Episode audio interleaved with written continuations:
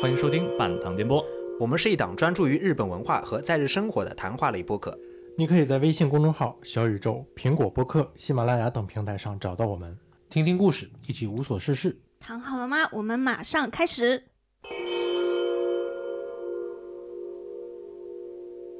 Hello，大家好，欢迎来到新一期的半躺电波，我是玉松。我是盖子，我是老虾，嗯，今天我们来到了专属的一个录音地点，你的窗外是这个雨声、啊风风声对然后吹动这种树叶的声音。嗯，然后在这种空旷又这个远离于都市的这个孤喧嚣孤立的环境里，我们就来聊一聊阴间的故事。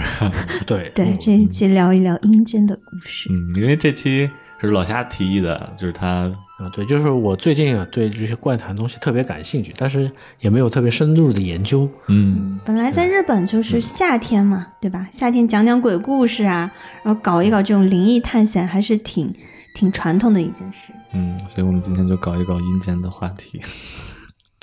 先讲讲这个，我们都看了《怪谈》这个电影啊，对，怪谈怪谈就是一九六四年的一部老电影了，老片嗯子，但是你从那个画面质量上完全看不出来是那么老的一部片子啊，对不对，那可能是因为它修复过，对，因为咱们看的是修复版的，对，啊然后全彩的，然后色彩也嗯很鲜艳，就我说他那种舞台呀、然后美术的质量都特别高，嗯嗯嗯，但是这个电影叫怪谈啊，但它其实它有那个来历的吧，嗯，对。本身是一本书来对的，嗯它那个本子其实是比较早的一个系统性研究那个日本相当于民俗啊或者怪民谈间志怪文学的这种呃一个人叫小泉八云，嗯小泉八云先生这样的一个风雅的日本名字， 竟然是一个外国人，不远万里来到日本，这是什么精神？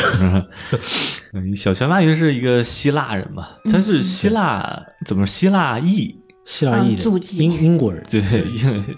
英籍希腊裔，然后后来又入籍日本，然后一直网上有怀疑说他是双重国籍，就同时有英国籍还有日本国籍。嗯，嗯他就是一个，就是搜集日本民间的这种鬼怪传说呀、怪谈呀，啊就我我看他资料嘛，就感觉他是一个非常狂热的民俗爱好者。他也不光搜集日本那些，嗯对吧？说他幼年时候是奶妈嘛，经常给他讲一些什么爱尔兰凯尔特文化的。这对嗯些精灵啊，那些故事。然后他十九岁又到了美国，当了记者，开始研究当地的原住民文化，就感觉他到处喜欢听故事。对，而且当时有一个特别有名的，被称作非洲巫毒女啊王的巫毒教那种。对对，这样的一位女性，她也经常去拜访他。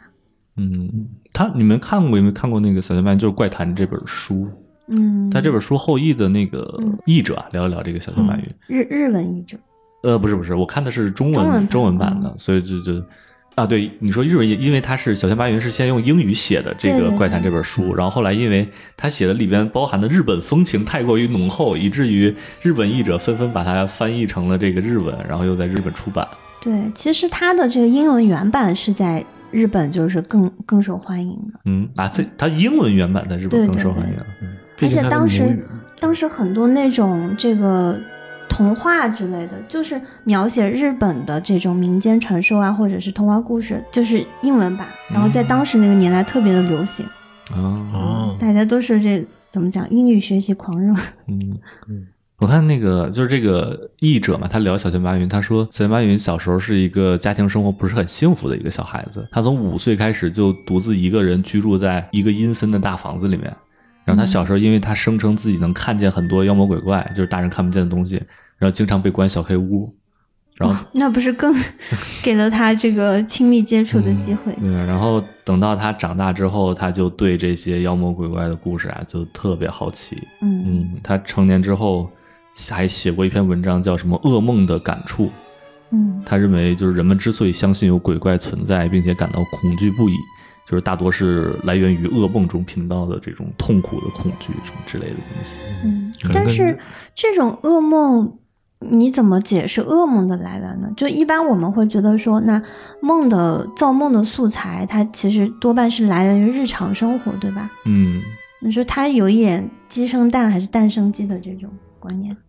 这个还真不得而知。那我小时候也是会做噩梦，嗯也有梦到这种嗯奇奇怪怪的生物啊，这种半夜里会被吓醒。嗯但你要说这个东西素材到底是现实生活中听说的，还是它有可能是呃就看是到人类的对集体潜意识嘛？按照荣格的话来讲，就我们所对有的人类的这样的一个从远古到现在经历的这样的一些幸福也好、苦痛也好，对于这种本能的恐惧也好，全都记录在。并且保存在那个怎么讲云端的资料库里面。 有可能，对，有可能。晚上做梦的时候，其实我们就跟这个大服务器连接上了，下载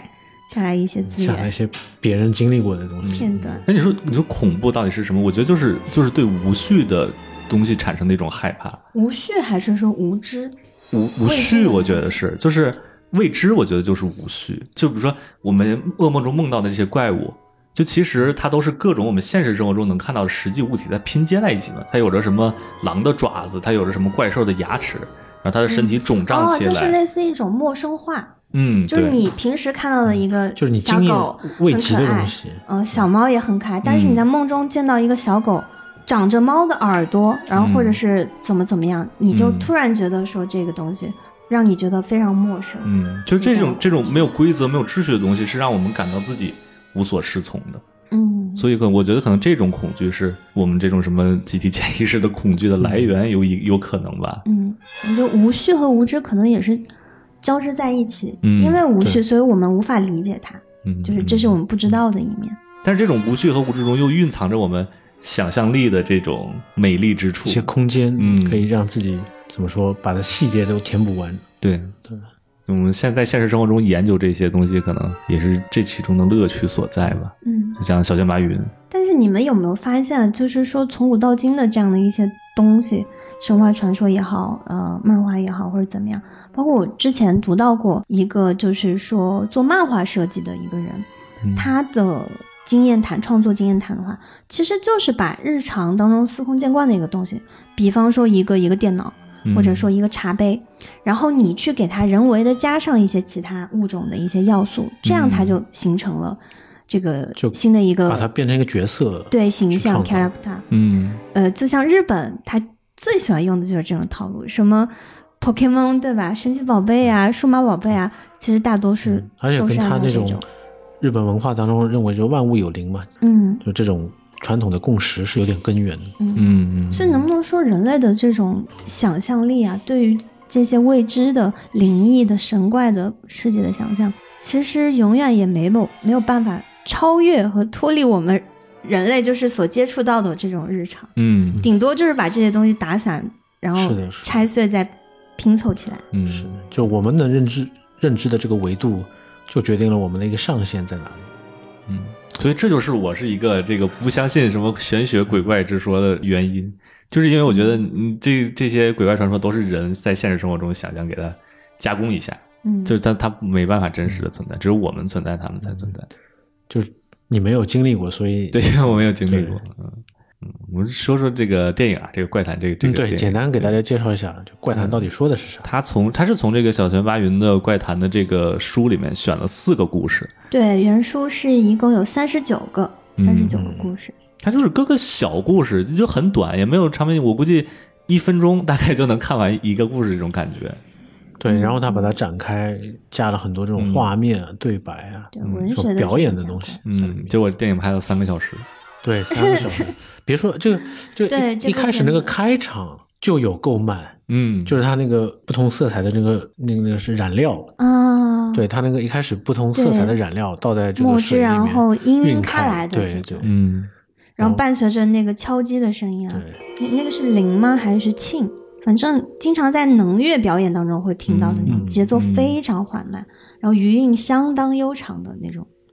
让好人像说催啊是眠一般，把我们带到一个异世界、嗯异象的世界当中去。这个他选的四个故事啊，是这个雪女黑啊发不，第一个是黑第一发，个黑发黑发对黑发是呃，在书里叫何姐，然后她改了一个名字叫黑发，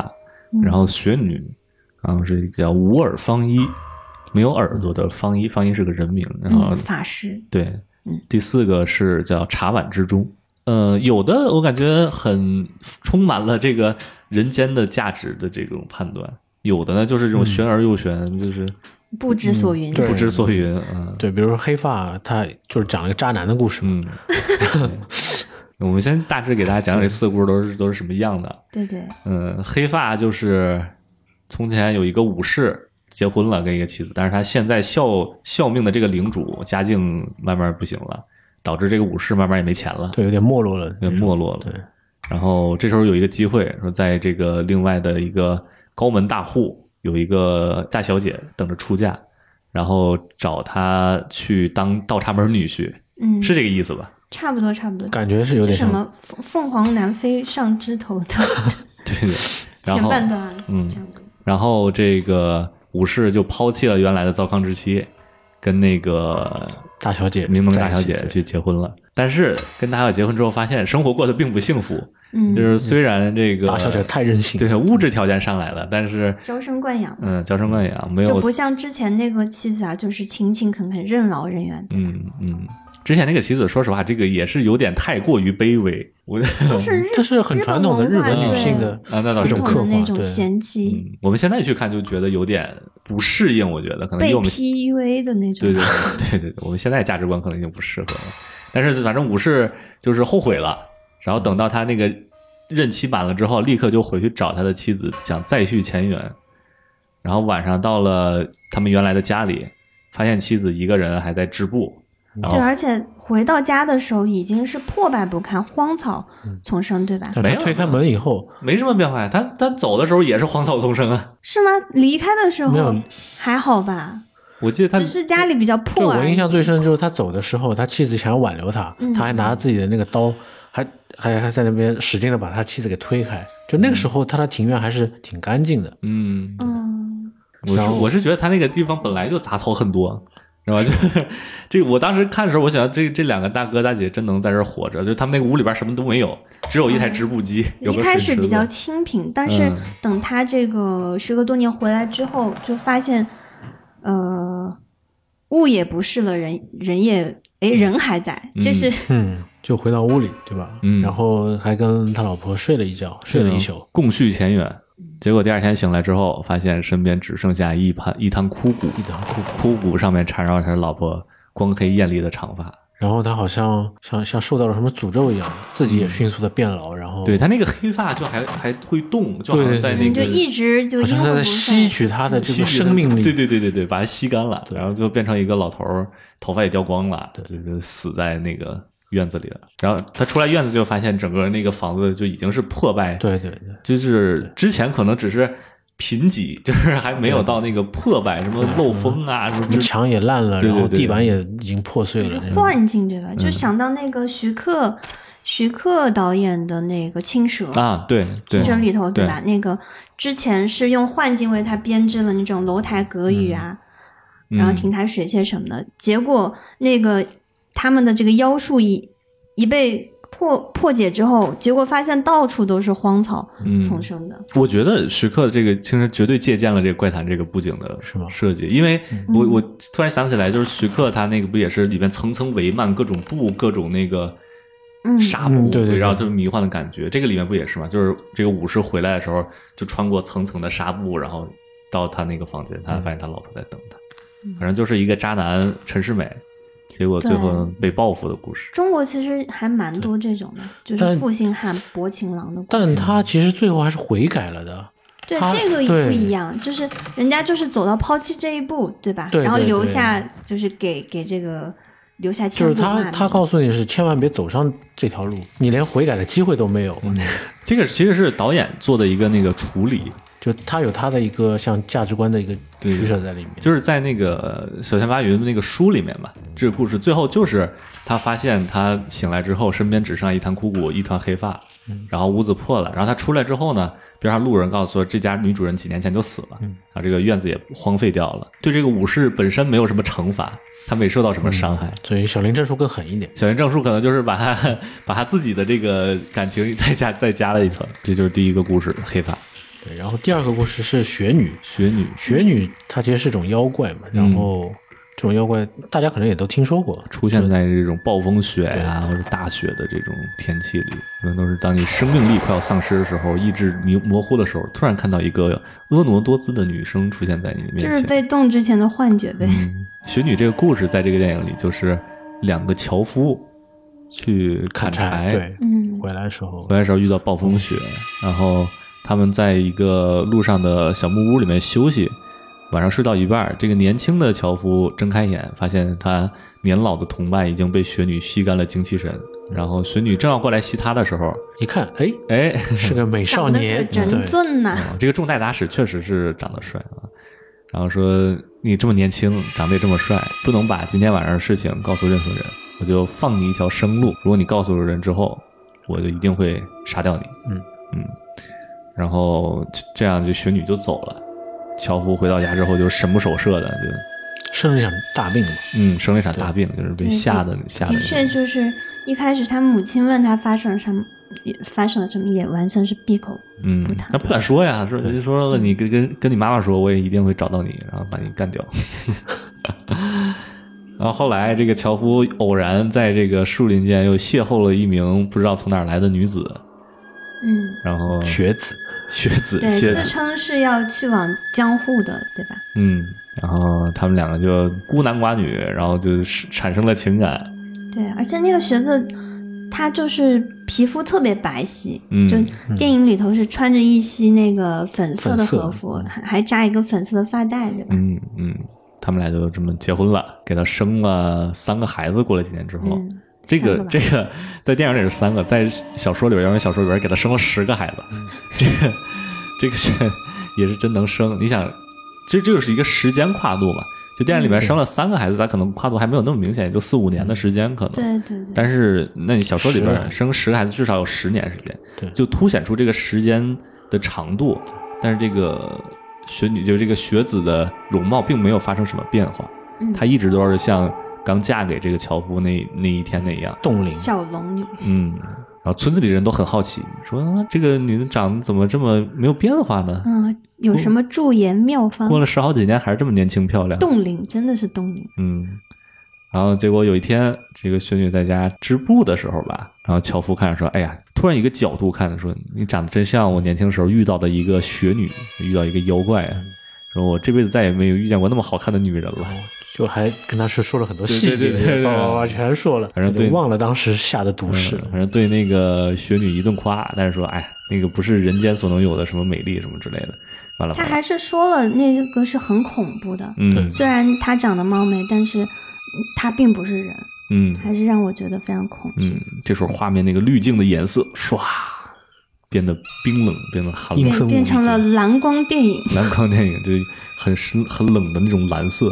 然后那个雪女，因为她是一个演员嘛，就表现出那种恐怖的感觉，嗯，那不就是我 嘛？然后就说我就是雪女什么之类的。你还是没有能够守住，对，没有没有能守住我们两个诺言。好狡猾哦，感觉就像女生对男人的试探，对我也我也感觉就是我就等着你，哎对我先嫁给你，我跟你说，我就一直在你身边，就看你哪天把这个诺言给破了。对吧，嗯嗯。然后本来说想干掉她，对，但是因为我们生了好多孩子，嗯，嗯，要不是为了我们孩子的安全， 为了照顾好他们，我一定会杀了你的。然后留下一句狠话之后就走了。你说这个这个故事也很奇怪，有点狗血啊。有点狗血， 就是嗯，就为什么雪女会做出这样的就选为择？什么雪女要为他生孩子，然后生完孩子以后，他最后说：“哎，我也不杀你，我就走了，我就把孩子全留给你了。嗯，就是他把他把这算是给这个这个人的一个惩罚吗？因为你想，就是中国它有什么这个牛郎织女啊，然后就是说两个人过上幸福的生活，然后在离开的时候，那会让这个男的觉得非常的痛彻心扉。啊，嗯，但是这个日本的就多少让人觉得有一些摸不着头嗯脑。这个报复的手段有点奇怪。嗯，这个我觉得是小泉八云的这个故事让人摸不着头脑，不是这个你什么摸不着头脑。他这个故事你写出来就是这样的，我们只能有果推因嘛，只能反过来去推导他的那个。反正就是这个版本的雪女，其实就是在日本各地传说当中的对对雪女还，呃形象啊，包括这种行事作风，对都都还不太特别一不样一样。他算是其实是一个妖怪的，像一个种族一样，对吧？嗯就并不是说只有这一个妖怪。像岩手县那边的话，传说当中的嗯雪女啊，她是会在呃冬天，然后月圆的夜晚。带着很多小孩子一起出来。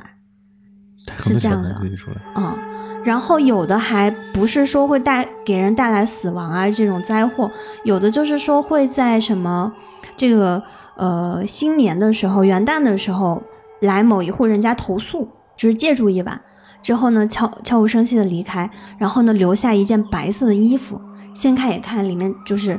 装满了这个黄金。金银财宝，对有这样的嗯，就嗯，作为然后感谢。对，还有是好人，嗯比这个雪女更加凶穷凶极恶的，还有就是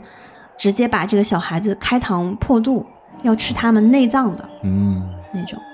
哎，这个就好，我觉得就像是冬天来到那个人家里面寻寻觅冬天食物的野兽啊，哦，对，感有点谢像。对吧？就是搞一大下家就搞但是出来这样全的是传说。雪白，莫非是北极 熊？这是爱斯基摩人的这个神话故事嘛，嗯 传说故事。然后还有个特别搞笑，好像是那个呃岐阜县地区的岐阜地区的嗯那个雪女的话，她不是以这种身材姣好啊。身材曼妙的、面容姣好的这种雪女的形象出现，她是一个雪球，嗯啊 雪球的形态，然后到处出没。完了之后呢，到人的家里头去要水喝，他要凉水。但是如果你真的给了他凉水，你就会被他杀掉；嗯，如果你给了他是热水的话呢，他就会离开，就放你一条生路，平安无事。就让你觉得很诡谲嘛。就是刚刚像玉松说的，无序是特别可怕，嗯你完全不知道他会按什么套路出牌。啊，嗯，这个鬼怪有的时候就是你不知道它这个逻辑是什么，它有的这种嗯它奇没有怪的逻它辑没有逻辑的，简直嗯是莫其名妙。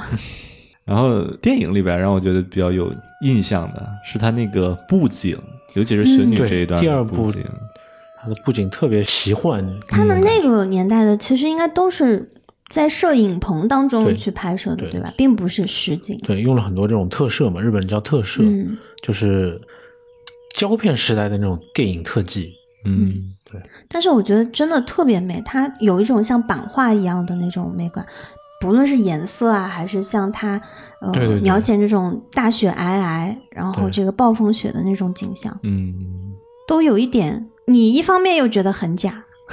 一方面有又有一种怎么讲超现实一般的这嗯是种的，是的，嗯，有非一常种超现实。瑰丽的对这种艺术品欣赏的这种感觉，对我觉得，嗯包括他用的那些光的色调啊什么的，都很夸张。嗯，对，黄昏的时候就是特别绚丽的被染成那种颜色。嗯，然后包括天空中那些巨大的眼睛，有点像那个，有点像以前那个意大利那些叫千皇电影啊，千皇电影它就是很浓重的色调，嗯，有点像那个叫什么，有一部片子叫《阴风阵阵》，也是讲一个一个女孩子孤身到了一个地方嗯学芭蕾舞，是一个艺术学校，然后就是碰到，其实他那个校长啊不知道什么人，他们是在搞那种巫毒教，嗯嗯，就是杀死各侮种辱这种邪年教轻的嗯女子，这种也是这种色调，嗯，嗯嗯，都是是不是相互影响的阴这间种色调都对是，嗯对，刚刚玉松说到了眼镜，嗯天空中就是它好多次出现了，对吧？有时候是张开的，有时候是闭上的。就你们有考虑过这个眼睛在这里到底是什么意思吗？我觉得就是什么东西的象征大自然，大自然在看着你，可能就是雪女的本体吧。她可能只是幻化成这样一个女子，但嗯是她可能是更多的是一种无处不在的，对万无处物不有在灵它的。嗯她就是这个森林或者这个天空的一部分，嗯。她在看着你。就眼睛就是你一直在被观察，一直在被看着嘛，就有一个人一直在监视你的一举一动，就是一个人在大自然面前的渺小，你无时无刻你不不得不要遵守跟大自然的规则，你这些约定俗成的规则，你如果尝试去逾越这些规则，你去挑战这个大自然的耐心，对，其你实就就会是受到它，惩罚。就像雪女跟她之间的这个约定，对吧？嗯就，是你必须要遵守约定，嗯就是和人的也好，或者说自然界当中这种不能打破的一些规则也好，嗯嗯人和神之间不能是这界个跨限越的界限也好。嗯，然后下一个第三故事就是这个整个电影里面最长的一个故事，嗯是吧？嗯就是这个无乌耳方一。嗯，五十多分钟好像是占了整嗯个，差不多，明明那是以后一集。其实他先是讲说，在这个古代的一嗯场战，古代一场大战战，，对，平氏跟那个源氏，嗯对，原平和战的这样的一个，他们在海上开战，然后平家他们战败了，嗯，战败以后就他们那个不愿意受受辱嘛，不愿受苦辱，海自对尽什么，主哎，公这是啊真的是什么日打本架啊无论什么战争都是都是这样这样的一个传统对。嗯当时就印象比较深的是有一个小天皇，大概那个时候算的话是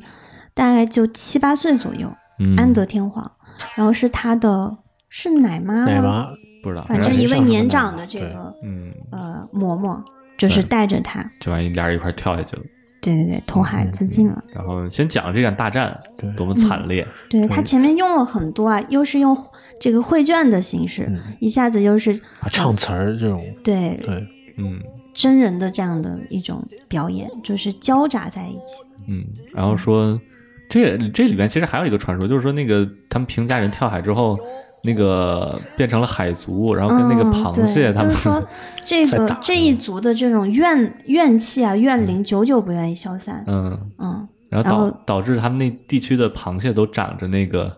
人的人脸，脸对，对，平家平蟹家蟹，这挺有名的，这个传说嗯到到后来，甚至就是在呃日本的这个生物学界、科学界，就是也在讨论这个东西的这个基因是怎么形成的。嗯嗯，就确实是长着像人面脸的一这种样花纹。那它是真的是呃自然选择呢，还是说当地的这样的一些渔民，他因为有这样的信仰，所他以不捕捞，偶然的看到对就是说花纹近似人脸的这种，就不忍吃它，就把它放生。那么久而久之，这样的一些花纹的蟹越来越多，互相交配，然后慢慢的就是就基因就被嗯发对偶然的发展驯出来化出来。嗯，这个好像不是卡尔萨根什么写的一个什么文章，嗯嗯，有有有。好像好像是，嗯，有的，反正总之就是突出，就是说这一族的这种对，就是怨气，嗯就一开始他说这个故事名字叫《乌尔芳一》嘛，然后前大概三十分钟就根本就没有出现过这个人，嗯，你也不知道什么谁是芳一，对吧？就看到两两群在前那三十边分钟过分，前二十分钟，前20分钟十十几分钟，反正我觉得感觉挺长的。反正是感觉挺长的。极尽渲染。嗯，你以为这个打架是这个片片的重心，没想到只是一个前提。对对对对对，没想到它铺垫这么长。嗯，然后后来画面转在一个寺庙里，就这个方一是一个盲僧啊，盲僧理解是一个就是失明的和尚，他有一项专长就是弹琵琶讲故事，就是那种啊，有点像说书先生那嗯种，对对对，或者叫吟吟游诗人，嗯，然后他在这个庙里就以这个闻名吧，好像就是。有一天这个晚上来了一个，因为他看不见嘛，他只能听嗯到一个声音、说：“方一，哎，我们家主公想要听你来跟我演唱，让你跟我一块儿走吧。”这个方一跟着他去了，然后就每天晚上就给他听到的这个声音和他的这个主公们在那儿演奏。嗯然后，但是他庙里面的他的师傅啊，他的朋友们都很奇怪，对他半夜里老是出去就干什么，半夜老出去对是找女人还是干什么？什么也脸挺担心他的，因为对眼睛看不见对嘛，对对，而且脸色也一天不如一天，一天越来越苍 白啊，印堂发嗯黑。印堂白。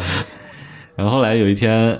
是两个人跟着去了，发现他半夜到那种破败的那种墓地，墓地，他是墓地，还是有点像那种神社的那种感觉的那种地方。有有点像有个结界一样的对那对种。对对对对，而且那一天是大雨滂沱嘛，嗯，对。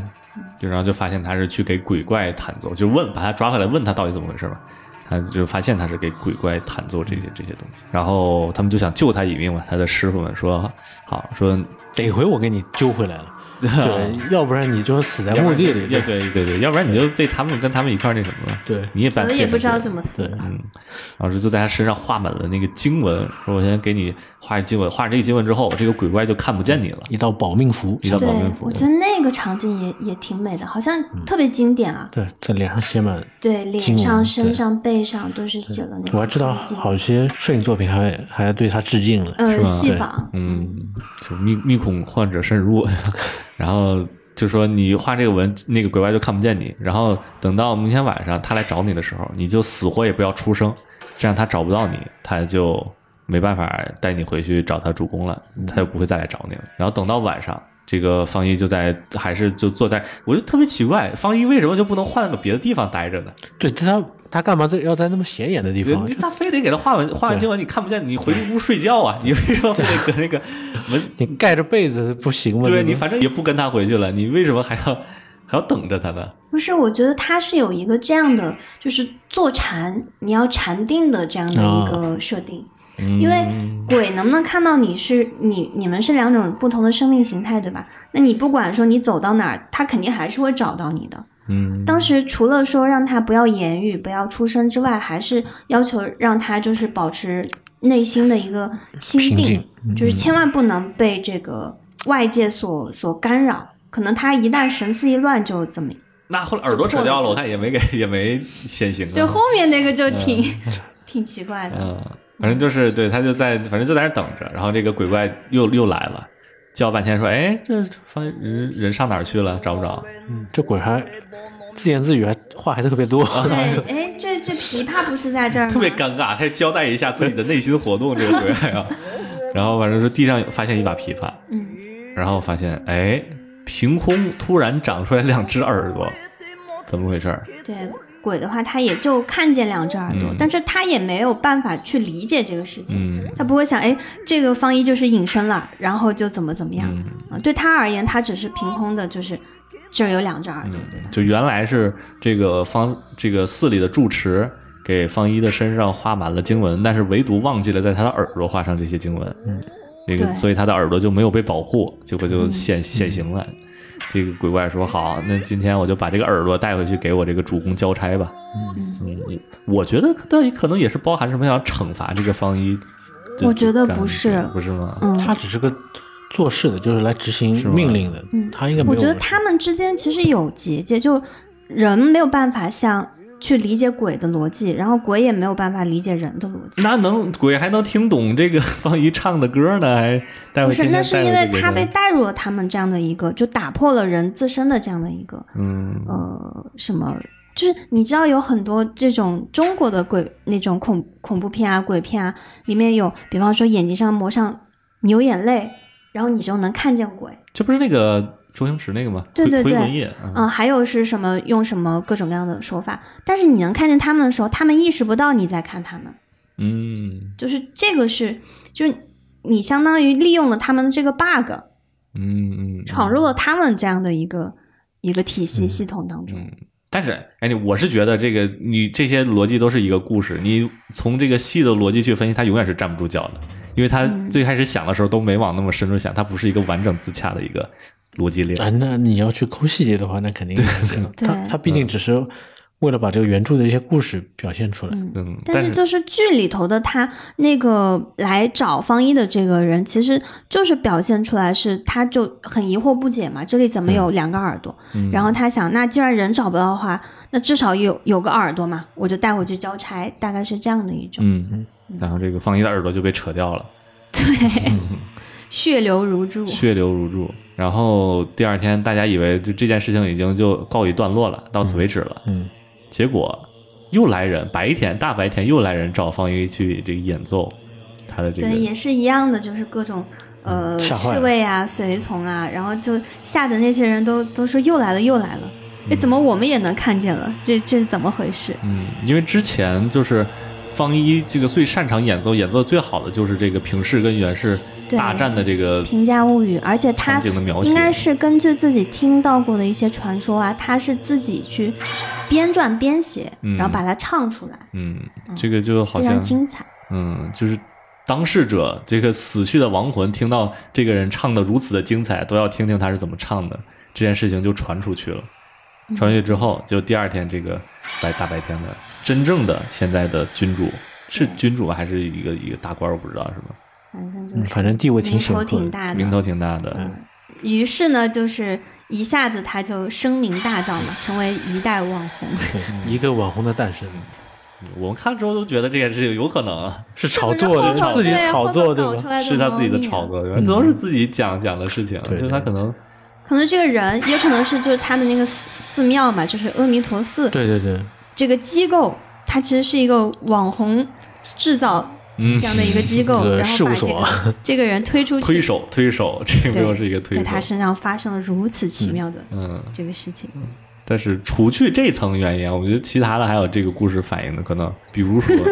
这个就是你你做事一定要抠细节，歪解，啊，对，就就是是要一对他定这个他细师节要傅做到位他他们那个住持是吧？是说，哎呀，这个事情怪我，嗯对吧？没有第二次做检查，对 W check，对，然后方丈就说说，哎，那你现在再后悔又有什么用呢？耳朵也不会再长回来了。就是充分描写了这种日本人对这种那个叫什么呀，游断一生，什么怪我一世，呃，对对对对，游对断一时，就我怪觉得一挺生日本的，就是啊，出了什么事儿，然后上头出来道个歉，嗯然后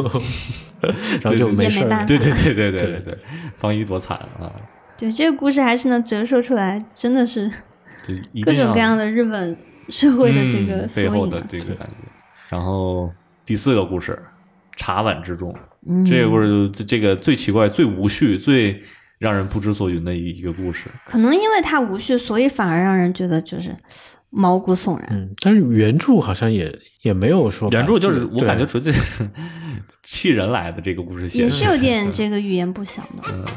就是一个家主的一个武士，有一天在那突然口渴喝水，突然看见碗里面冒出来一个人影，冲他笑，对， 然后冲他笑，就莫名其妙突然冒出来一个人影，就冲他笑，他什么也没干，就莫名其妙嗯就招惹上了。然后招惹上之后，他这个把水把碗砸了，又接了一碗水，这个人影又冒出来了。而且这次好像是换成了一张特别鄙视的、嘲笑他的这样的一个表情。嗯嗯嗯，然后就又开始笑，开始那种阴间的那种冷 笑，嗯特别诡异。然后等到他晚上给那个家主看门的时候，这个人直接现身了，这个鬼魂，嗯，就说我叫什么市部什么平内还是什么玩意儿，记不清了。嗯，反正就是反正就就说报我了自己我大叫名什么，对说怎么怎么回事。然后这个武士一见，这白天茶碗里出现人影现出来，也不知道是人是鬼，就先拔刀刺过去，刺过去他就消失，刺过去然后又出现，又消又刺过去又消失。然后过一会儿又就就这个事儿就没了，他就大喊说：“哎呀，来来人来人对啦！这个家主的这个有人侵入啦！说快保安快 嗯来！”就他本身也就是保安队他长本本身他也是保安，对对 对，对，他说快集结队大部队把这个人给抓住，结果大家都没找到，然后问他到底怎么回事儿他说我刺中他，他消失了，然后走进墙里去了， 大家都哈哈大笑，说你有病吧，说 你神经病，看你是有什么大病，嗯。结果等他回到家之后，本来在家里好好这个休闲，又喝茶，又怎么回事的，突然就三个男人找上门来说要拜访他，嗯，他出门一看，这三个人说：“我们是这个白天来那个大哥的手下，说白天他好心好意来拜访你，你居然敢拿刀刺他。说虽然我们这个什么是鬼魂还是怎么回事，但是我们一定会在什么某一天把这个他的仇恨报复给你，对就一定要报复你。然后这大哥又急眼了，这个武士又急眼了，说白天还没搞够我，晚上又来搞我又一顿刺，啊，又一顿刺。然后这三个人又消失了，嗯，然后这个故事就戛然而止。对，在原著当中的话，其实只有这么一段而已。嗯嗯。但是就是在电影里面的话，其实小林正书他是做了一定的改编的，嗯他加了一个头，又接了一个尾，嗯，他加了一个头是说，有一天有一个作家在写这样一个故事，然后把这个刚才这个故事讲了一遍。对，他说很多这种古老的传说，对吧？嗯呃，流传甚广，但是它的真相到底是什么？其实，呃，也知道人也非常的少。嗯嗯然后就是这个书架里面到、到处散落着这个书稿啊，然案后这卷个这种对书什么的，然后有一本就是摊开着摊开一个稿本对，，然后这时候他们的那个出版社来催更了，催稿了，嗯，催知稿道。了，然后就怎么都找不见那个作家的人，对，嗯空空荡荡对的，， 最后他那个老婆吧，是这个作家的老婆，往水缸里看，冒出来一个人影。说实话，我都看不出来那个人到底是不是那个作家。我感觉他教的意思就是说，这个作家反正最后这个魂魄被吸入到了水缸之中。对，你就感觉嗯挺莫名其妙的，很难解释。嗯，那他说这是一个一个人吞下魂魄之后的故事。Hitono Tamashio 嗯， n o m i k o n d 是吗？对，之后会发生什么，没有人知道。嗯没然有后人他说知道任君想象吧。嗯嗯我觉得某种程度上是不是也在象征着啊，就是呃，电影当中的作者也好，或者说小泉嗯八云也好，就他们去创作这些文学，写下这些文字，然后后面有很多读者去阅读，其实也相当于把这个作家一部分的灵魂给吸入了、吞入了。啊，是吗？哦，我觉得就是你也可以从这样的角度去理解嗯了。你说你们爱怎么想就怎么想，哦，就弃弃笔了，算了，逃到水缸里面去算了。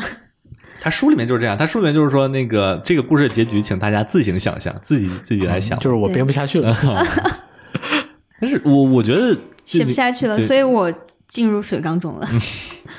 我觉得你刚才说这个是一个解释，还有一个解释，我觉得就好像那什么，你凝视着深渊，深渊也在凝视着你。嗯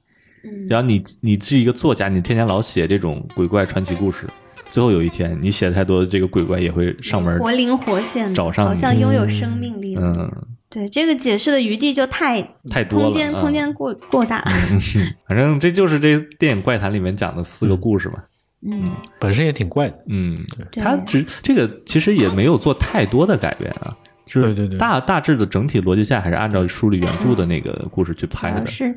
嗯比较多的展现他的个人的这种拍摄风格吧。嗯，审美的那那种感嗯觉，布景的感觉，然后包括这个电影的配乐，这个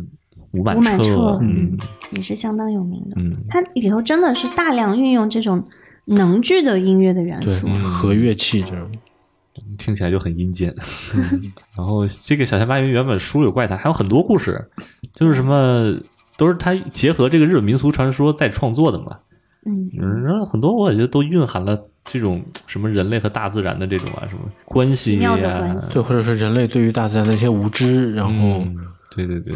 通过一种怎么说，当事人能够想象得到的方式去解释它。嗯，嗯，有一个故事，比如说就是一个一堆一堆人打赌，说你敢不敢去那个神社，把他那个供供神社那个那叫什么，就是人们往里面投钱的那个功德哦箱、赛前箱，嗯赛钱箱给偷给给拿回来。然后有一个女的说我敢，然后就去了，把那赛钱拿回来。大家说哇你真厉害，然后结果发现那女孩身上背的小孩头没了。哎呀， 就是就是都是这种挑战大自然、挑战这个鬼神，然后结果被报复。但是也有一些比较感人的故事，什么卖卖什么麦芽糖的一个一个店，就是当时说人们用那种西式的麦芽糖代替奶汁，代替来来抚养人，嗯说有人太穷了嗯就没有奶，然后用这个糖稀来代替奶水喂给小孩子吃。然后有一天，他们发现一个女子就是脸色苍白，天天身体很虚弱，过来买这个糖水。然后跟过去一看，发现她是一个在墓地里面的尸体。什么挖开坟一看，边上有一个小孩子，就是他一个人死了之后还要还要去喂养小孩子，就是也有这种挺感动的小故事，然后各种各样的怪谈吧，都是这种嗯，类型的。所以所所谓的怪谈啊，就是日本词哈，怪嗯，怪怪谈谈对是怪怪谈谈日本词，反正但最近也慢慢国内也开始啊，就是开始国内也开始引在用这在个在用嗯了，就是就是一就好像那个当年什么物理化学这种，也是、啊对也是汉字的和在语在输入嘛。嗯，对，对逆数怪谈我觉得就是讲各种超自然现象，啊超自然，嗯反正就是鬼怪故事啊，或者是鬼怪故事鬼怪恐怖故事，鬼怪故事，就多少有一些 嗯， 让人觉得很很这个阴森的。有点像《聊斋》。嗯，对，怪谈它被就是称作是聊斋之一日本的聊《聊斋之一》，但是其实吧，就我们知道现在日本所谓的妖怪妖怪学，嗯就是它是作为一门学问或者是一种艺术，就是流传非常广的。嗯，但其实所谓的妖怪这个名字也好，还有日本的很多妖怪的原型，其实大大部分都是日中国进口的。嗯，哦，嗯，但是现那现但我记得日本不是说什么万物有灵嘛，神道教。它应该有很多本对土对对嗯自己嗯产生的但是它这个没有这么具体的这样的一些呃鬼呀、怪的这样的嗯一种不成形体象，系，对什么对九尾啊，嗯九尾那种狐什么之类的。大房主啊，嗯然后据说是大概是七成左右是来来自中国，嗯像中国就是先秦时代不是就已经有《山海经》了嘛？很多日本的其实都是从啊《山海经》那个体系拿过来，然后再创造，就是结合它本地的这种文化土壤，然后变成了完全跟原著是 不一样，就是对自成对一套对体系了。嗯嗯，很多是这样。然后剩下两成是来自印度的，就直接是印度呃神话或者是佛教的这样的一些嗯这种呃神灵鬼怪。嗯只有大约不到一成是他们自己日本原产的嗯这样的妖怪。然后就拿那个天狗来说吧，因为天狗它算是日本三大妖怪之一。嗯，它一共是哪三大？你们猜一下，日本的三大妖怪？天狗，嗯然后玄女算吗？玄女不是，不是有那八岐大蛇不算大妖怪，就三大妖怪三什么最为人所知啊？最为人所知的最著名的最、著名的三种嗯势力最大 的嗯天狗，然后还有一个，就其实他们是相当于是一个群体啊，种族啦、嗯，鬼，鬼，鬼是啊，日语里的鬼，对、王妮对吧？日语里对的，日鬼，语当中的就鬼那你们个知道吧？它头基上本长角、脸红的那种，对对，嗯要么长长角，要么长那种獠牙獠的牙嗯那样的一类，他们叫做鬼，跟中国的这种鬼的感觉还不太一样。嗯，还有一个就是河童，水猴河子，童也是，嗯，河童它也是，他们有的叫水虎，水中的老虎的嗯那个卡巴写成水虎，对，卡巴，嗯，说这个是日本的三大妖怪嗯啊，但是怎么讲呢，也不属于恶恶性妖怪，因为恶性妖怪是更呃这个穷凶极恶的那种，对对，穷凶极恶的吃人啊什么的。你想这河童的话，其实给我们感觉多少还是有点可爱，可能是我们看到的那些漫画或者影视作品里面，它表现的比较可爱吧。对，但他们不是说日本还哪里还藏着一个什么河童的尸体，就干尸呃木乃伊那种，哦，有有有，对吧？就是我也不知道是不是真太神的，就奇了就感觉就没有太可爱的样子。还 有美人鱼，对吧？嗯美人鱼也是吧有，就是美人鱼的那个干尸特别特别小一个。嗯，干尸没有太可爱的，我觉得干尸应该没有太可爱对，的干尸。只是啊说就是在日本文化当中啊，这样的一个所谓妖怪，它并不一定就是特别恐怖啊，或者是怎么样。不是很狰狞的那种形象。对，它嗯形形象比较多变，嗯而且就像这个当中的天狗吧，天狗它就就是从中国来的。嗯，哎，但是在中国就从来没有看到过像那种面具，那种没长有鼻子对那大大脸脸那的那种，个 对，变成后来那个样子是日本这边加以改变哦的，为什么变成那么大的大鼻子？不知道。这个就不太清楚，而且因就为是它在中国的就是《山海经》当中其实就是一条巨犬，嗯就长得看起来有点像猎豹的那就种。我觉得狗的形象我是可以理解的嘛，嗯对嗯。但是为什么到日本它，尤其是那种卖的面具啊什么，它就看不出来是是狗，哦嗯，它它完更全多的是个是人鹰人的形象。它它是人，然后鹰和狗的这样的一个结合，哦嗯，就特别的神奇。但是中国有天狗十月，对吧？这样的一个传你说要，哮天犬吧？然后要要这个敲锣打鼓，嗯就是吓走它。嗯反正总而言之，就是这种巨犬的形象。嗯而，且你们知道，就是说古人对于天狗的认知是从哪里来的吗？日食吗？不是日食，最开始的话其实是流星，啊，就是流星它在那个穿穿过大气层的时候会发那出爆炸那种，，对非常震耳欲聋的声音，嗯然后当时的人就把它理解为是这个恶犬在咆哮，咆哮的这哦种，但是真的就不知道为什么传到这个日本之后完全变了样子，然后包括这个它的职能也变了啊，在日本算是山神。嗯嗯，就我们知道日本很多乡下嘛，它这个平原上面有民居，然后可能后面有一个山丘啊、山、小山之类的，经常会有一一个鸟居，相当于布下一个结界，嗯就是人的世界是嗯这边，但是进到山里之后，其实就是进到一个异域的空间了。嗯啊，那每座山都有每座山的天狗吗，嗯还是说天狗就是统管着这世界上所有的山？这个就不知道哎，嗯反正雪女她是各地就有，天狗的话，它可能也是一嗯也个是种族占山吧为王的那种种，族这种，因为我之前我记得国内的就是我们中国古代的那个山精，就每座山的山神，嗯它都是属于那种野野神嘛，它不是在正统的那个神神没有那个形编，就编制，不对是体没制对内对的体。制外的这种。嗯天狗不知道，就跟那个什么孙悟空老师叫个土地爷那对种，对对对对，对嗯，都是小小妖小怪这种。哎，那河童呢？你们了解的多吗？刚刚说天狗就是红的，对吧？脸就是红的，鼻子对，它的形象就是嗯那合同就是绿的呗，对就 就是是绿的。盖了个绿了吧盖头对吧？不是以前有个什么《西游记》，日本人拍的那个《西游记》里面那个沙和尚，啊沙和尚是个河童，和尚居然是个不是那个形象真的很像，是吗？因为河童的话，它就是它那个天灵盖这个 地我方这是秃顶，是凸的，嗯，而且说说是像碗的这个形状。然后它嗯这里必须时常就是有那个水，如果一旦头顶的这个水这个干了就，呃干干枯干结的话，河童就不行。嗯，我们先看那个老师吐槽《西游记》是吧 对对对，哇，那个好几年前了。为什么唐僧是个女人呢？为什么沙僧是个河童呢？为什么你这萌萌的小光头真的好什么？ 闪瞎我的氪金狗眼，那个挺挺逗乐的。我我觉得除了这种三个最知名的这种鬼怪之外，日本很多太多了，他这个鬼怪甚至对，就是一都是一名嗯就就妖怪学了耶。对，就以前不是还有那个什么妖怪大百科一样的那种，就各种啊，有有图妖妖怪对图鉴啊，图鉴，对妖怪图鉴，嗯嗯，嗯百鬼夜行，哦，百鬼夜行，对对对，嗯我当时住在京都的时候啊，就是他们每年都会搞这个活动，就很像日本本土的这个万圣节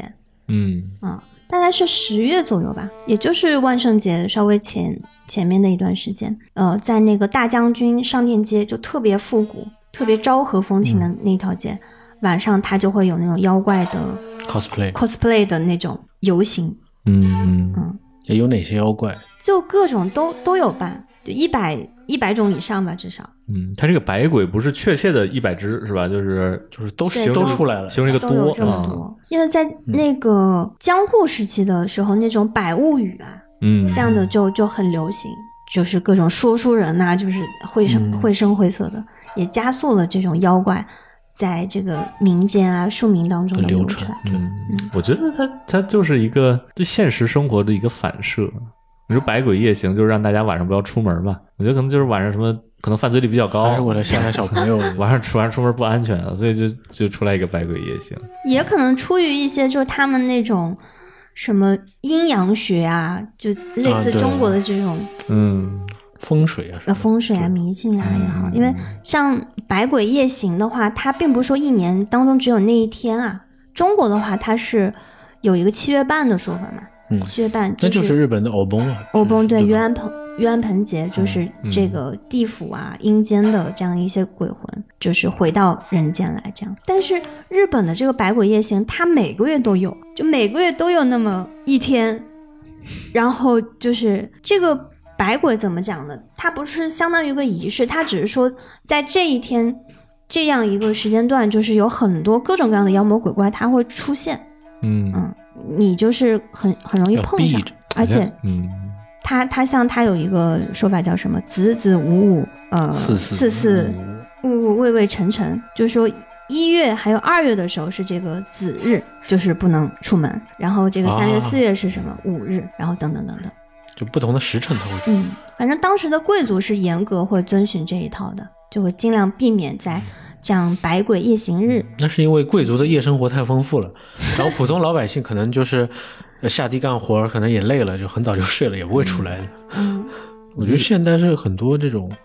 就是他们为了创作，比如说漫画啊、游戏啊、嗯那种电影，他们可能为了更多的素材，所以也会经常用到这些东西，因为它有一个很深的民俗的根基在那嗯儿，就不会说凭空创造一套理论、一套东西，让你觉得这东西我从来没听说过。嗯嗯，挖掘这个传统，对对对，嗯，对，而且这个这种鬼怪传说，它为什么能够传播的这么广，传播的这么大家都知道，就是因为它把一些你无法解释的东西给具象化了。对对对，而且具象的这些这个载体还特别的，就是在日常生活当中是很多其实是常见的。嗯，当然对也有像我们之前说的那种，呃，可能出于这种特别古老的呃神话传说的也有。嗯然后尤其是到了江户时代之后嘛，就是嗯那个浮世绘，啊，就漫画的对，特原别型漫有画，嗯，特别漫画的那种感觉。这个葛饰北斋也画，然后像嗯当时的那个浮世绘大师啊，各川国芳他们也都会画。就你们可能看过，我忘记是在哪个美术馆有过这个妖怪展，然后我当时还买了那个纪念品，就是那个文件夹上头，呃，他画的那个特别可爱。就是嗯琵琶都成精了，然后那种茶壶都成精了，嗯，那个是挺有名的一张一张图，就是对对对，而且你看他画的，真的就是怎么讲，憨态可掬，嗯就不是那种毛骨悚然的感觉，对，吧特别可爱，有有点就跟现在我们看的这种动漫当中的一些啊，就怪你物、可能到小怪物，到那种杂货店买到那种小贴纸啊 这种感觉，对吧哎嗯，我觉得就是有也不是所有的怪物都这么可爱啊，嗯嗯。嗯，但是日本它就挺独特的，对吧？嗯像中国一般谈到什么妖魔鬼怪，真的大家大大部分的感觉就是特别阴森恐怖。嗯，除了什么狐仙啊什么的，我之前听说就是日本有一个妖怪叫努力咖啡。琉璃咖啡是就是就是一个墙，透明的墙，看不见的墙。嗯他是说，就是以前那个农民在山里走山路，走多了之后，就突然感觉撞上一座莫名其妙的墙，就走不过去了。鬼打墙嘛，不是鬼打鬼打墙是你转不出去的。他说那个就墙迷就是路好像就是前面有一个墙堵在面前，你动不了，你往前去你走不走不动了，你那过不嗯我去撞了上。去会撞得很疼吗？不是你撞上就是你就好像一个墙在面前阻拦着你一样。嗯然后空他气墙，然后对，就空气墙，然后他们给起的名字叫努力咖啡。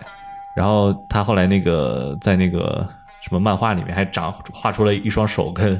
两两两只脚。然后这个我们用现在现象解释，就是说你那个当身体它那个消耗那个糖分不够的时候，它开始消低血糖了是吗？它它是动哎从哎弹不得。从这么科学的角度对去解释他开始一个鬼怪，我让不不不，这种手法让我感觉有 点奇怪。，对啊，就是就是你身体那个消耗的脂肪消耗过多，消耗能量消耗过多之后，你开始消耗脂肪能量嘛，你就会出现一个那个，就好像跑马拉松一样，它会打破一个界限嘛。很多马拉松运动员也说，我好像跑了，比如二十多多几公里的时候，就撞上一堵墙。然后，但是你说你跟当时的农民来说，因为大家都有这个体验，你是跟他解释说你消耗的什么脂肪那碰到个小鬼碰到捉弄对你还是说还是你说你碰到一个无形的墙，更有解更有解释力嗯呢？包括什么你家里，有时候大家住在家里，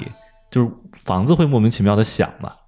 房子莫名其妙地响。日本人给它起了一个名字叫雅纳利，就是小鬼儿，一个小鬼儿，它在不停的拆你的家，嗯实际上就是房子响，我嗯这怎有么点想到像就是那个那种钢筋混凝土，就你听到夜晚听到那个玻璃，弹玻璃弹珠声是对弹珠声是吧？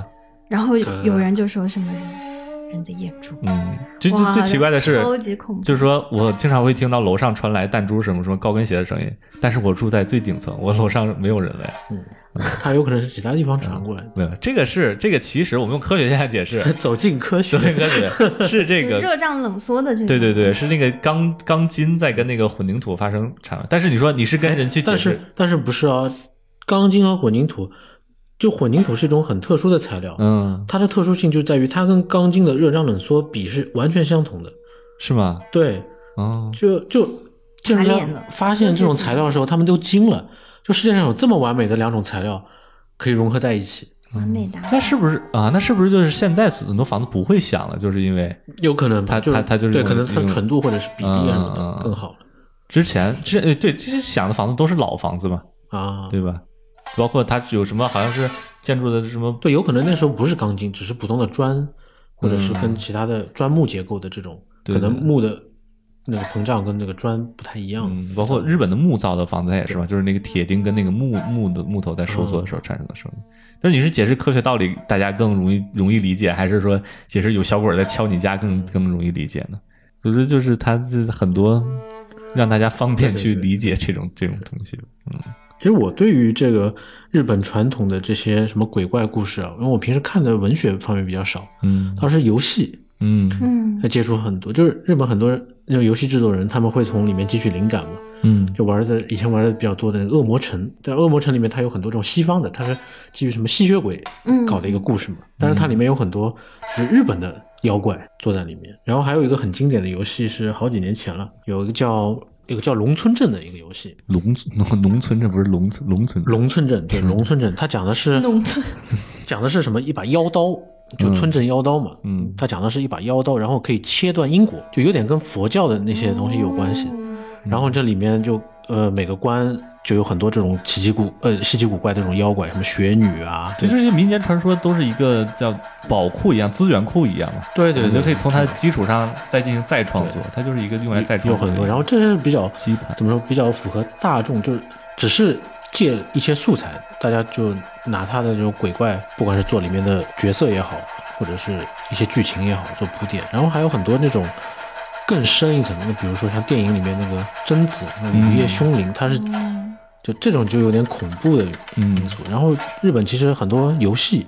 也有这种恐怖，它跟那种欧美的恐怖游戏又不太一样。欧美的恐怖游戏很多都是基于那种画面上，嗯就可能它比较啊血腥啊，冲击啊，对这种恐怖片也是。对对嗯对。然后日本的这些电影啊也好，游戏也好，它最氛围，对对嗯氛围，然后还有他讲的故事，就比如说在任任天堂上很火的那个零系列，他讲了就女主她有一台可以拍摄灵魂的照相机，里面有各种传说，里面很多故事都是制作人他小时候听他的爷爷奶奶啊给他讲的一些这种民间的都市传说，嗯然后再结合日本一些已经流传很久的那些传说，像什么厕所里的花子啊这种，嗯就把它拼在一起，就做成这种游戏。有什么口裂女吗？口恋女，大名鼎鼎的口口恋女有没有我倒不知道。嗯，我漂亮吗？可以但是说起口恋女，呃，另一个断头女你看过吗？就是不知道哎就是有个脖子特别长，她头可以在空中嗯任、任意游走啊的这个、这哎然后样她的。四肢浮世四肢绘好爬像看过，啊对对对那个好像，对这个我记得好像是去年不知道前年，在日本电车里看到个广告，嗯，嗯他就说让让你在电车里站着的时候，不要伸伸头去看别人的手机，就这样不太礼貌。啊 然后他就 他就做了这样的一哦啊个，就丑化这样的对一个对人，对对哦，哎，还有这样的用法，对，有挺也挺有意思的，嗯这些民间人传说都是一个宝库，大家可以用它来做各种各样的事对情，各种创意，各种创意对对对，嗯寄托了很多我们的想象力。那很多时候有有了它之后，就没有什么必要再去学习科学了。我觉得是我没有必要去质疑它存不存在。对就是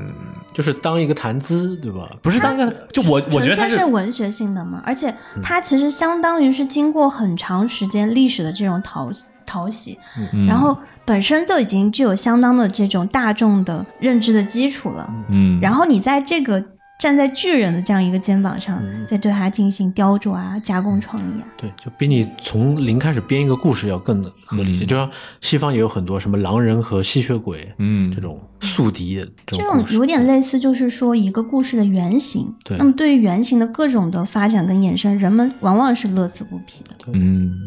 那就你们会会相信真的有什么妖魔鬼怪，有啊这，些玄学的妖嗯存魔鬼存在嗯怪这个东西，我见是没见到过的，超但是超自然力量但是你你说这真的完全不信吧？这也也很奇怪。就我不可知论我从 对我从我的内心当中，我是不愿意去相信这种东西的。嗯，然后，但是可能啊，这个东西就像刚才盖子说的，在我们的这个云记忆库里面，它是我们基因当中的一部分。嗯有时候你不可避免的会想到这些东西，或者会会遵循一些就是人人们说的这种禁忌。但我小时候可能，比如说走夜路也挺怕的，然后，哎呦，总觉得可能会会不会看见鬼啊，或者什么那种。嗯本能的直对，但是人越大以后，我不知道什么，现在好像就就失去了这种感知另一个世界的能力了。其实哪怕就说，就算你撞鬼了，又能怎么样呢？对吧？嗯，对。人们恐惧的往往是未知嘛。那你可以跟他打招呼啊，如果他也回了你嗨，那我更怕了，那有我什么好怕的吗 那我不就更怕了吗？那如果他不理你，他直接过来把你杀了，那最坏的结果也就是你死嗯了，你变成跟他一样的东西了，有什么好怕的呢？嗯，很多这个鬼怪故事都是他不他不交代你遇到鬼之后这个鬼是怎么处置你的。特我小时候特别好奇，就是大家都很怕女鬼，我也很怕。但是我我小时候就想，我说那女你遇到女鬼之后，她会怎么你呢？她是把你吃了，还是用刀子捅你，还是用什么爪子之抠你的眼珠子什么之类的？我不是没有那个现实的想象。但你看雪女啊，她就她就说你敢说出去，我就杀了你。她就、嗯对，你怎么杀了我？ 但他已经，我觉得他说这个已经非常像一个人了，嗯，就像我的我的仇人，他跟我说我会杀了你，那也就是那种程度的人与人之间的这种恐惧。嗯你可能害怕的是，因为他不是人，所以我所理解的人会对人做出的一切的可怕的事情，可能他会做的远超于那个之上，嗯你就会觉得手足无措了，想象不到，没有办法做一个这个心理上的觉 悟。嗯，我是还是不信这些这些东西的。但是读起来也是觉得津津有味儿，是吧嗯？读起来还是觉得有意思而且包括她整个叙事的方法，还是很值得学习的。嗯，叙事的话，我觉得就是就大家自己编故事吧，对吧？这个什么小泉八云，关于什么袁枚，什么蒲松龄，对对，嗯，我觉得就是为什么在中国啊，就你说神话的研究还是挺丰富的，但是并没有把这个所谓的妖怪啊作为一个专门的门类，然后对它进行这个系统的研究。嗯那我觉得可像能日本跟这样我很们火，教育当中对这个唯物主义贯彻的比较彻底也有关系。而且本身我觉得传统文化上面来讲的话，这个所谓的神神怪怪呀、它、嗯呃神仙的这种信仰是有的，但是更低级的处在下层的这样的一些妖魔鬼怪这些东西对歪门邪比较少道的这种东西呢，可能就为这种正人君子所不齿，嗯会不会有这样的一种感觉？因为国内推崇的是正统吧，就是你一定要有这个封神，然后有这个等等级推断，就其实它跟什么那个它是朝跟朝廷那个政治是有关系的对，对它跟政治是有关系的。你这就是儒家的那一套的一个复制。对你不在政治体系内，你一些民间信仰，大家老百姓不识一个字儿的人相信的一些东西，它是不入正正史， 也不入这个神仙妖怪的正式那个体嗯可系里面，能是流传不下来的对，就国内推崇的还是正统，但是你看日本，它就没有一个什么正统的神仙体系，好像因为日同日本本来很多东西都是杂的嘛，嗯，都是各个国家的东西吸收一点，然后融合在一起。就嗯挺神奇的。你觉得它存在在那儿，也不是说中国人就是说信这个我是拿来用，它就存在在那儿。嗯对，你说一个河童过来找你要黄 瓜，这是什么道理嘛？嗯，就无序嘛，就是无序，就是无序，就是啊嗯他也不跟你去解释有什么道理在里面。这反而就是挺妙趣横生的。嗯但是这种东西，就是现在就有很多现代科学现象就可以解释了，当时咱无法解释的。那可能再过了几百年以后，这种什么宝可梦啊什么的，就就成为一种什么都市传说了，啊，对吧？是吧？啊现在这个别哎逗大家也有很多现代的都市传说啊，什么这个如月车站、嗯 k i s a l a g 什么这个，我刚刚说到那些，我突然想到一个老高里头，老高他好像曾经讲过的，就是现代都市当中的这种怪物，嗯，比方说有有一个是你必须一直看着它，啊，那是 SCP 啊，那对是对对，啊那不，SCP 也算是一种就是都市怪谈吗？ SCP 不是那 SCP 是大家就是纯编出来的，它不是都市怪谈，那就是纯大家编出来的东西。那你不是也说这些东西也是纯纯就是人不是，人我为觉杜得我撰觉得这种从古传下来的东西，它是以现实现实中有一个人们无法解释的现象，嗯然后他们把这个现象具象化了，然后形成了一个所谓的从古至今传下来的妖怪。但我觉得里头应该也不乏就是说茶余饭后啊，或者是给子子孙孙讲故的故事的时候啊，嗯信手拈来给你捏造出来这么一嗯个东，西。可能也有吧。嗯，但是 SCP 就是纯粹一个大家就是共同完成的一个编的计划。嗯但那个其实也很奇妙，就是你没有嗯办法用这个逻辑或者科学去解释嘛，嗯就它的形式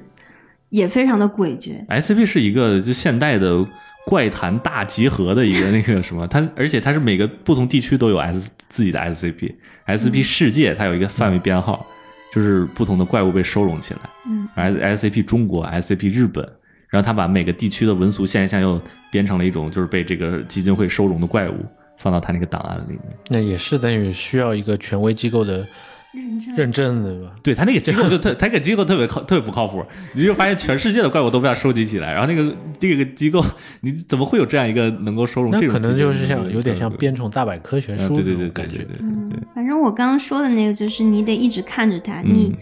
一不小心视线挪开，眼神不在它那个上面，它就会以迅雷不及掩耳盗铃之势，嗯，就到你的身边把你杀掉， 不是，他是到你的脖子背后把你的脖子扭断，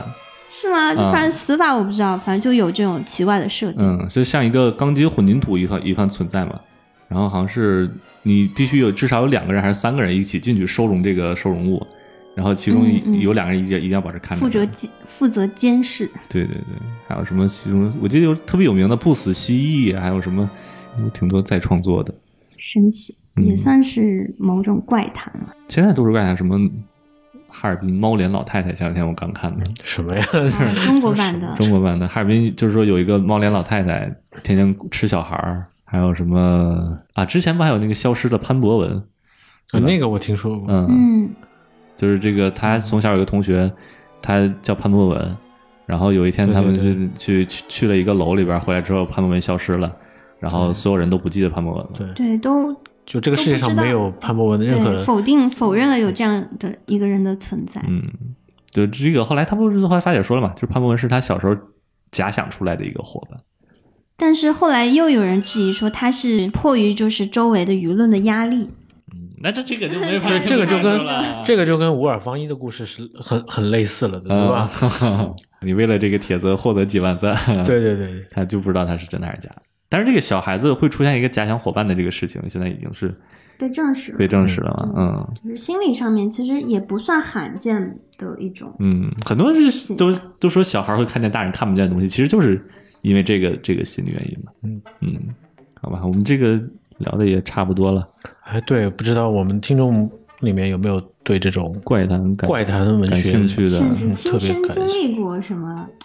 灵异事件啊，哎，欢迎分享，欢迎分享，欢迎分享。我们特别感兴趣对，。我马上下一夏下天我了，对，嗯，